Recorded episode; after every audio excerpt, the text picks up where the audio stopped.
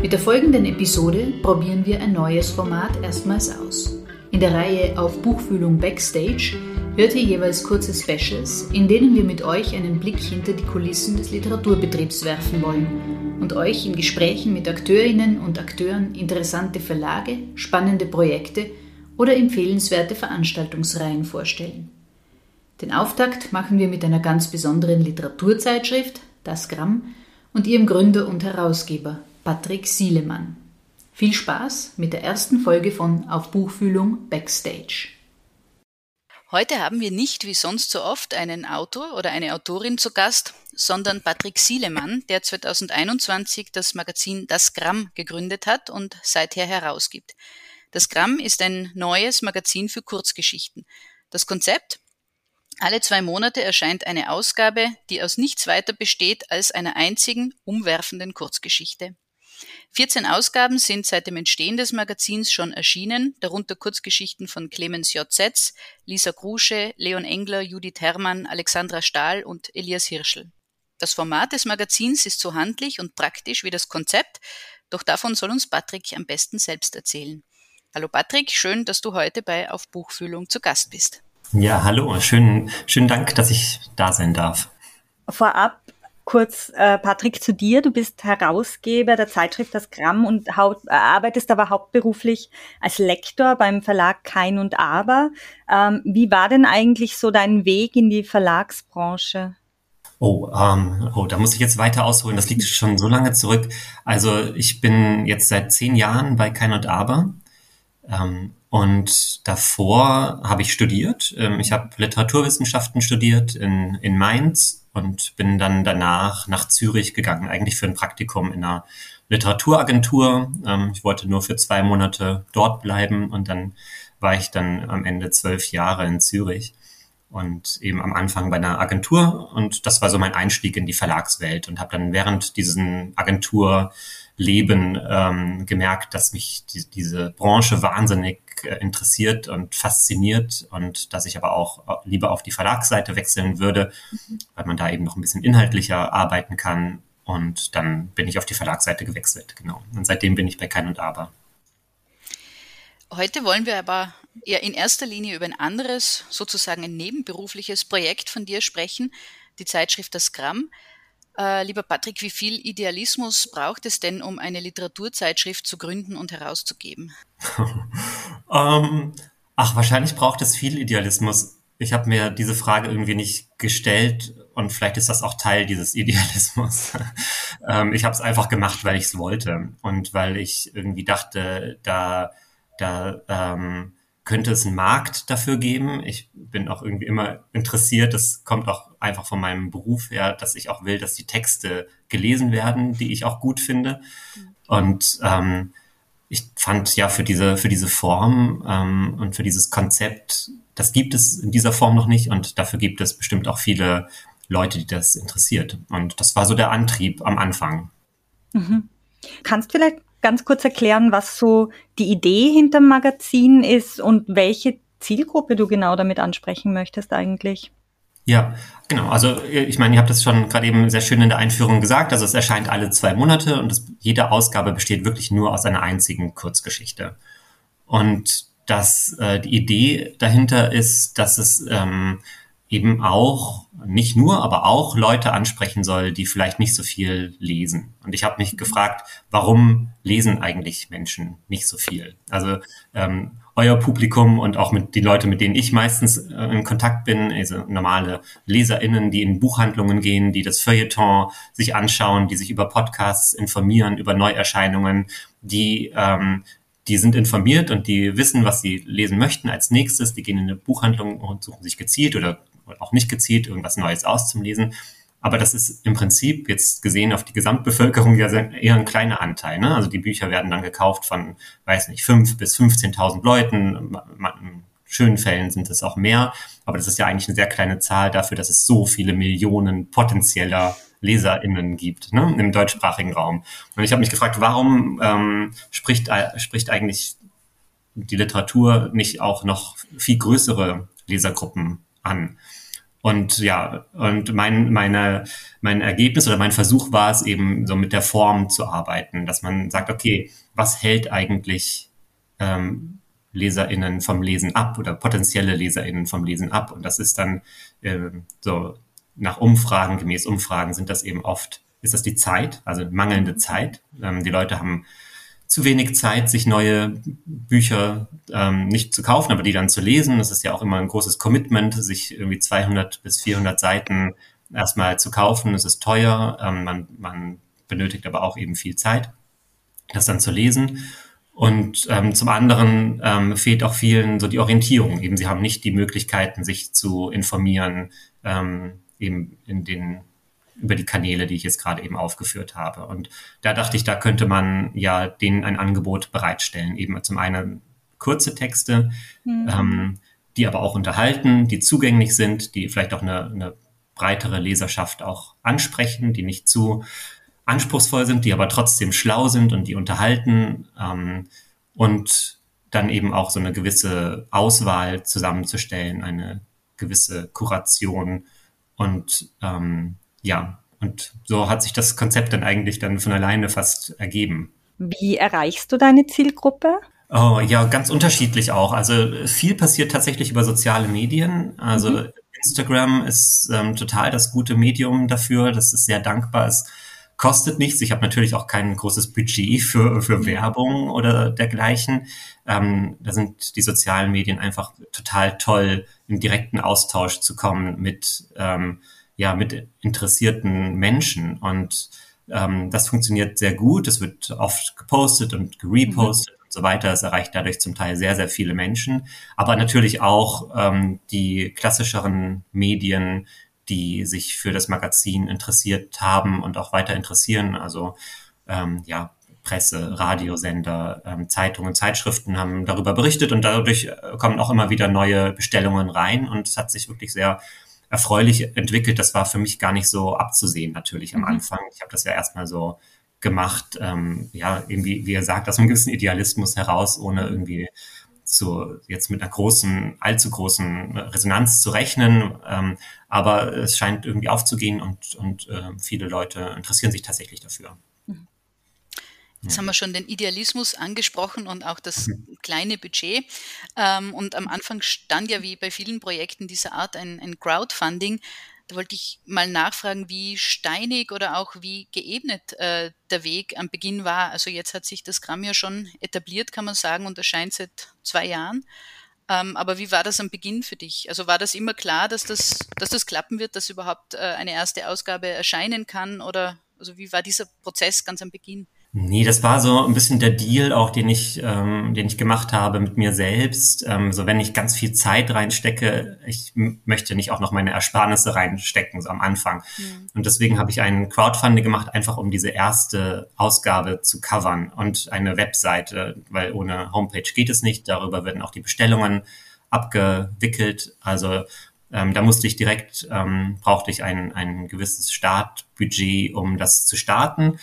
Und ähm, ja, und das war so der, der, der Startpunkt für, ähm, ja, für das Magazin. Und als dann das Crowdfunding durch war, als es dann klar war, okay, äh, der, dieser Minimalbetrag ist erreicht, ähm, und der wurde knapp erreicht, da, da war für mich klar, okay, die erste Ausgabe wird erscheinen und es wird auch weitergehen, weil dann auch direkt so viele Bestellungen es gab, dass ich wusste, okay, es trägt sich von alleine und es braucht jetzt auch nicht noch weitere Förderungen oder ja, ähm, Stipendien oder, oder dieser Art. Es, es trägt sich tatsächlich allein auch ohne Werbung und so, was, was irgendwie total schön ist, weil es ja auch wirklich nicht selbstverständlich ist in dem, jetzt auf dem Gebiet der Literaturzeitschrift.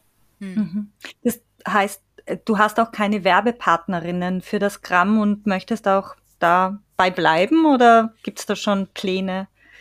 Nö, das ändert? Nö, das ist eigentlich ähm, Teil des Konzepts, ähm, dass zumindest die, die, Absicht dahinter steht, dass da jetzt wirklich nichts weiter in diesen Heften auch drin ist. Also es ist wirklich nur der Text, eine kurze Biografie zu den AutorInnen, ähm, aber auch jetzt wirklich sonst nichts. Und mhm. ähm, eine Werbung ähm, würde dieses Konzept so ein bisschen auflösen, auch auf der Webseite. Und solange es ohne Werbung funktioniert, warum sollte man das machen? Also es ist mhm. auch so, ähm, trägt es sich wirtschaftlich. Und ähm, ja, ich finde das, ich finde das schön, so wie es ist. Der Name ist ja auch, ähm, also evoziert vielleicht auch schon gewisse Gedanken. Ist es eine Anspielung auf das leichte Gewicht des Formats oder was steckt denn hinter dem Namen das Gramm? Ähm, ja, genau. Also ist so funktioniert auf mehreren Ebenen. Also mhm. klar, das, das leichte Gewicht ist natürlich spielt eine Rolle. Ne? Eine, ein Gramm ist eine kleine Einheit, eine ähm, ja, im, im, metrischen System natürlich ähm, ursprünglich, aber eben man, jeder weiß, was damit anzufangen mit diesem Begriff. Und es kommt aber auch ähm, aus dem griechischen Grammar, und steht einfach für Geschriebenes. Und das passt dann doppelt gut. Also man kennt es aus Worten wie Biogramm oder Autogramm oder Grammatik. Ne? Also das alles, was mit dem Geschriebenen zu tun hat, ähm, ähm, wurde ja damals für diesen Begriff verwendet. Und ähm, ja, insofern passt es irgendwie sehr schön, fand ich. Kurzgeschichten haben es ja oft am, am, Buchmarkt eher schwer. Also Verlage bringen lieber Romane raus, äh, ihre Autorinnen als Erzählungsbände abgesehen von ein paar Kurzprosa-Stars, sage ich mal. Also es gilt dann schon eher als Zugeständnis, wenn man als Autor, als Autorin einen Erzählungsband rausbringen kann in seinem Verlag. Und dabei, eben du hast es vorhin schon äh, angesprochen, ist ja eigentlich äh, die Form sehr beliebt, auch aufgrund der, der Kürze und eben der, der, wenigen Zeit, die man benötigt für die Lektüre.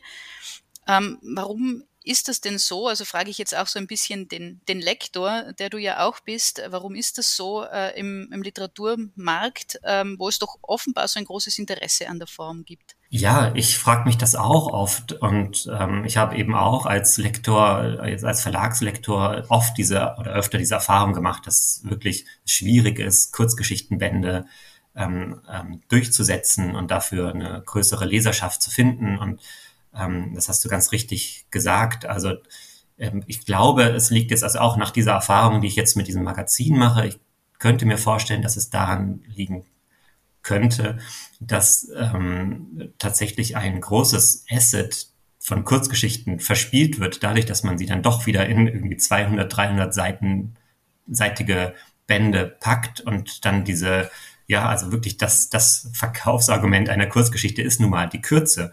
Und wenn man das dann wieder in ein großes, dickes Buch packt, dann hat man eben dieses, diesen Vorteil irgendwie schon mal wieder verspielt. Und ich mache auch selbst oft die Erfahrung, ich kaufe mir einen Erzählungsband und dann mag ich mal eine Geschichte oder zwei oder drei oder vier, aber eben auch nicht alle. Und man braucht, man muss immer wieder neu Anlauf nehmen. Das ist in einem Buch auch irgendwie ähm, ich selbst lese auch sehr gerne Romane und weiß einfach, okay, dann nimmt man einmal in der Regel Anlauf im Buch und ist dann drin in der Geschichte und man kann das weiterlesen und es ist dann eine längere Strecke. Und bei Kurzgeschichten ist das anders, es ist eine Kurzstrecke. Und dort äh, finde ich es dann viel befriedigender, wenn man dann nicht nach einer Geschichte auch gleich das Gefühl haben muss, man muss jetzt auch noch weiterlesen, ähm, die nächste Geschichte und den nächsten Anlauf nehmen, sondern dass man auch mal diese Geschichte wirken lassen kann. Und dazu, ja, finde ich dann diese, diese Form tatsächlich viel geeigneter, die dann auch als Einzel- oder als selbstständige Veröffentlichung dann auf den Markt zu bringen und nicht jetzt in ein Band mit 10 bis 20 Geschichten. Ähm, ja, ich, ich, könnte mir vorstellen, dass das also ein, ein Grund ist. Aber so ganz verstehe ich es auch nicht, warum jetzt Kurzgeschichten es ähm, schwieriger haben. Es ist vielleicht auch so ein bisschen eine self-fulfilling prophecy. In, in anderen Märkten ist es ja auch durchaus anders. Also im englischsprachigen Raum sind Kurzgeschichten sehr viel beliebter auch als auch in Buchform. Ähm, ja, ich kann nur sagen, ich bin absoluter Fan, ähm, also auch von Romanen, aber auch von Kurzgeschichten. Es ist einfach eine andere Art des Schreibens. Es ist nochmal ähm, viel prägnanter und ähm, man, es ist auch sehr anspruchsvoll. Viele benutzen ja auch die Kurzgeschichte, um ähm, ähm, erstmal so ein bisschen seinen eigenen Stil zu finden. Dafür ist es auch geeignet natürlich. Aber ähm, eine richtig gute Kurzgeschichte, da drin steckt auch sehr, sehr viel Arbeit. Und ähm, man, man muss wirklich so auf dem Punkt genau eine Geschichte erzählen. Und ähm, das ist gar nicht so einfach. Es wird auch oft unterschätzt. Kannst du dich noch dran erinnern, was so deine Liebe für Kurzgeschichten ähm, so initial gezündet hat? Also gibt es eine besondere Kurzgeschichte oder ähm, ein Erlebnis oder ist es ganz einfach, also ja, was war's? Uh, ja, ich glaube, ich habe eine ähnliche Erfahrung gemacht wie die meisten. Erstmal mit Kurzgeschichten, also eine schulische Erfahrung, die jetzt nicht positiv belegt war. Eben dieses, ähm, also dieses Gefühl, dass man immer ähm, etwas interpretieren muss und dass man etwas deuten muss und mhm. analysieren muss. Und das ähm, rauszukriegen war gar nicht so, also aus mir, aus mir wieder rauszukriegen, äh, war gar nicht so leicht. Ähm, nee, dieses genussvolle Lesen von Kurzgeschichten und sich darauf einfach einlassen und so zu schauen, wie man überrascht wird, das kam eigentlich erst später. Und so eine Initialzündung, ja, vielleicht tatsächlich, äh, was, was schön ist, ähm, weil auch die erste Ausgabe von diesem Autor, also die erste Gramm-Ausgabe von diesem Autor stammt, war tatsächlich Clemens Setz, ähm, einer meiner ersten großen Kurzgeschichten-Lieblinge, ähm, die Liebe zu Zeiten des Mahlstädter Kindes. Ähm, da, das war einfach so ein Band, der hat mich so wahnsinnig fasziniert damals und ähm, ähm, ja, und aus dieser Faszination kam ich dann auch nicht mehr wieder raus. Wobei er ja auch eine sehr spezielle Art hat zu schreiben und es und sehr viele sehr anders machen und anders toll machen. Aber das war vielleicht so eine Initialzündung auf dem Gebiet für mich. Ja. Jetzt hast du schon Clemens Setz erwähnt und wir haben äh, mit Freude festgestellt, dass auch weitere Autorinnen und Autoren äh, schon bei uns zu Gast waren, die äh, im Gramm äh, einen Text publiziert haben nämlich Mareike Fallwickel und zuletzt Elias Hirschel, weil unsere Hörerinnen und Hörer sich vielleicht äh, an den ein oder die andere äh, noch gut erinnern können, wollte ich gern fragen, wie es konkret in diesen Fällen zur Zusammenarbeit gekommen ist mit den dreien. Ähm, eigentlich alle auf eine ähnliche Art und Weise, weil ich, ähm, also ich muss dazu sagen, dass ich, dass ich eine Auswahl ähm, so treffe, dass ich eigentlich so eine Mischung gerne habe in diesem Magazin. Eine Mischung aus ähm, bekannteren, etablierten AutorInnen, aber eben auch ähm, aus neuen, unbekannten, starken Stimmen. Also so diese, diesen Wechsel, den finde ich ganz interessant und wichtig. Ähm, und diese drei AutorInnen sind ja jetzt irgendwie alle schon bekannter und etablierter. Und die habe ich jeweils angefragt weil ich sie gut finde und weil ich so Bücher von ihnen schätze und sehr mag und und ähm, ja und da habe ich gefragt, ob sie was fürs Graben machen wollen oder ob sie sogar schon was gemacht haben, was passen könnte, was noch nicht veröffentlicht ist. Das ist immer ein Kriterium. Das muss ein unveröffentlichter, muss ein unveröffentlichte Texte sein bislang. Und ähm, ja, und in allen drei Fällen gab es da ein großes Interesse und ähm, und die Bereitschaft, mir was zu schicken. Ja. Und ähm, wie kuratierst du ähm, die, die Magazine oder die Ausgaben? Es, es ergibt sich auch immer so ein bisschen natürlich, was gerade ähm, so in der Warteschleife ist und dann mhm. fertig wird. Also man kann es nicht jetzt eins zu eins steuern. Ich will auch jetzt nicht immer eine Bekannte, ein Unbekannte und was ist schon bekannt. Also es ist dann vielleicht mir bekannt, aber vielen anderen nicht oder umgekehrt. Und ähm, ja, aber im, im Prinzip ähm, habe ich schon gern diese, diese Mischung, ja, dass ich irgendwie sage, ich möchte auf jeden Fall beides abdecken, mhm. ähm, damit man auch auf jeden Fall auch neue Stimmen kennenlernt, aber auch natürlich die etablierteren, bekannteren AutorInnen, auch einfach weil sie auch ähm, ja wichtig sind, um, um wieder neue Leserschaften auch zu, zu gewinnen. Und ähm, ja, man das, das, also diese Mischung ist mir schon sehr wichtig. Aber es ist jetzt nicht so, dass ich sage, okay, nach einer bekannter, vermeintlich bekannteren Stimme muss jetzt eine unbekannte kommen oder umgekehrt. Mhm. Ist, also so, so streng ist es nicht. Ähm. Aber was ich schon auch, worauf ich schon auch achte, ist ähm, jetzt bei der bei der Reihenfolge, ist, dass immer so die Geschichten sich sehr voneinander unterscheiden, die so mhm. aufeinander folgen. Da, da, da ist irgendwie wichtig, dass es eine gewisse Dramaturgie ähm, gibt, die vielleicht niemandem ausfällt, aus, auffällt außer mir selbst. Aber ich finde immer, ähm, sollte, so wenn man jetzt mit der einen Geschichte nichts anfangen konnte, dann soll die nächste einen vielleicht wieder abholen. Und ähm, ja, das ist, darauf achte ich auch. Du arbeitest ja auch zusammen mit Illustratorinnen. Äh, die einzelnen Hefte, das muss man jetzt, wenn man sie nicht sehen kann, im Podcast doch auch erwähnen, sind sehr, sehr hochwertig gestaltet und es ist auch wirklich schön, so ein Heft in der Hand äh, zu halten mit einem jeweils farbig gestalteten Umschlag und eben hochwertigem Papier und, und eben mit diesen Illustrationen, die eben immer von unterschiedlichen ähm, Menschen stammen. Wie inwieweit kennen denn die IllustratorInnen die Texte schon, äh, für die sie die Grafik machen? Äh, oder, oder wie ist da die Zusammenarbeit? Oder hast du schon IllustratorInnen für die nächsten Ausgaben äh, gewonnen und die wissen noch gar nicht, was auf sie zukommt inhaltlich. Wie, wie funktioniert das? Ja, also die Illustrationen werden in der Regel gar nicht ähm, extra für die Ausgabe gemacht. Also ich stehe in Kontakt mit mehreren, ähm, habe so einen Pool von IllustratorInnen, die so bereit sind, mir Illustrationen für dieses Budget, das ich anbieten kann, zur Verfügung zu stellen. Und das sind ganz tolle IllustratorInnen, wie ich finde, die auch alle so mit einem ähnlichen, ähnlichen Techniken arbeiten, ähnlichen Strich haben, sodass auch die einzelnen Ausgaben sich jetzt nicht zu sehr optisch voneinander unterscheiden, obwohl sie aus verschiedenen, von verschiedenen Leuten illustriert werden. Aber die Illustrationen selbst werden nicht extra für den Text gemacht. Also das sind bereits existierende Illustrationen, für die ich dann die Rechte einkaufe, die einfach dann jeweils zu dem Text gut passen. Also das ist dann immer in Absprache auch mit dem jeweiligen Autor, der Autorin. Ähm, treffen wir eine Auswahl ähm, an Illustrationen und schauen, was, was könnte schön aussehen, was passt natürlich auch inhaltlich äh, ähm, zu dem, ja, zum Text. Und ja, und so kommt das dann zustande. Wenn dann die, die Rechte auch ähm, zu haben sind, dann kommt die Illustration dann aufs Cover. Mhm. Ja. Okay. Ähm, Worauf dürfen wir uns denn in den nächsten Monaten noch freuen? Was steht denn auf dem Programm beim Gramm? Ähm, ja, also jetzt im Mai erscheint, Anfang Mai erscheint die Ausgabe von Ruth Maria Thomas. Ähm, Ruth Maria Thomas ist eine junge ähm, Autorin ohne äh, eigener Buchveröffentlichung bislang. Ähm, sie arbeitet aber an einem Roman. Also ich bin mir sehr, sehr sicher, man wird noch viel von ihr hören. Sie hat eine, sie hat sich schon öfter jetzt in der kurzen Form bewiesen. Sie hat beim Open Mic gelesen hier in Berlin. Sie hat auch schon andere kürzere Veröffentlichungen eben in, in diesem Segment der Kurzgeschichte oder des Essays gemacht, die alle, die alle sehr, sehr, sehr gut sind.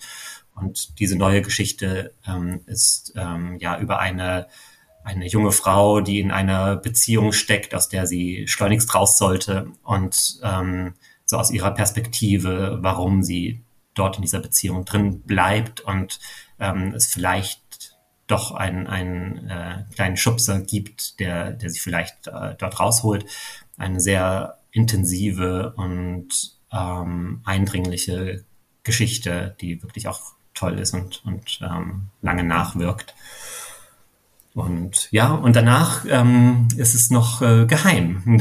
also ich stehe in Kontakt wirklich mit vielen Leuten, auch die, die da ähm, was machen wollen. Und ähm, es kommt danach eine, also so viel kann ich schon sagen, nach der Ausgabe von Ruth Maria Thomas, das ist ja dann im Juli, mhm. also noch ein bisschen hin, kommt dann eine Ausgabe von einem ähm, österreichischen Autor. Ähm, und ja, aber mehr, möchte ich jetzt noch nicht sagen. Ähm, Genau. Ja, du machst es mit den Cliffhangern ganz gut. Die Spannung ist groß. ähm, es Gramm erscheint also weiterhin, es sind neue Ausgaben in Planung. Ähm, das Gramm, wir möchten hier jetzt nochmal ganz dezidiert darauf hinweisen, gibt es im Jahresabo, es ist für 26 Euro zuzüglich Versandkosten erhältlich. Äh, auch Einzelausgaben, wenn ihr das äh, genau richtig wiedergibt können, äh, über die Webseite www.dasgramm.de bestellt werden. All diese Informationen legen wir euch selbstverständlich in die Show Notes. Da könnt ihr dann bestellen und ähm, abonnieren. Und ähm, Dir, Patrick, wollen wir herzlichen, herzlichen Dank sagen für diese sehr, sehr schöne Folge, für dieses tolle Gespräch. Schön, dass du bei Auf Buchfühlung zu Gast warst.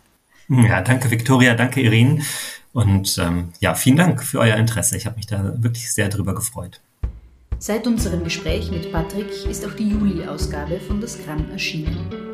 Der österreichische Autor, den Patrick im Gespräch angekündigt hat, ist, jetzt dürfen wir es verraten, Rick Lupert, dessen Geschichte die Sterne über der Wüste als Ausgabe Nummer 16 erschienen ist. Für September 2023 ist die Kurzgeschichte Liebe Grüße von Dmitri Gavrisch angekündigt. Wer schnell ist und gleich abonniert, bekommt als erstes also die Geschichte von einem Mann in einer einsamen Hütte in den italienischen Alpen zugeschickt. Seine einzige Gesellschaft, so ist auf der Website nachzulesen, eine ihm zugelaufene Schildkröte und ein altes Handy samt 100 Frei-SMS. Das klingt vielversprechend, finden wir, und danken euch fürs Zuhören. Bis zum nächsten Mal.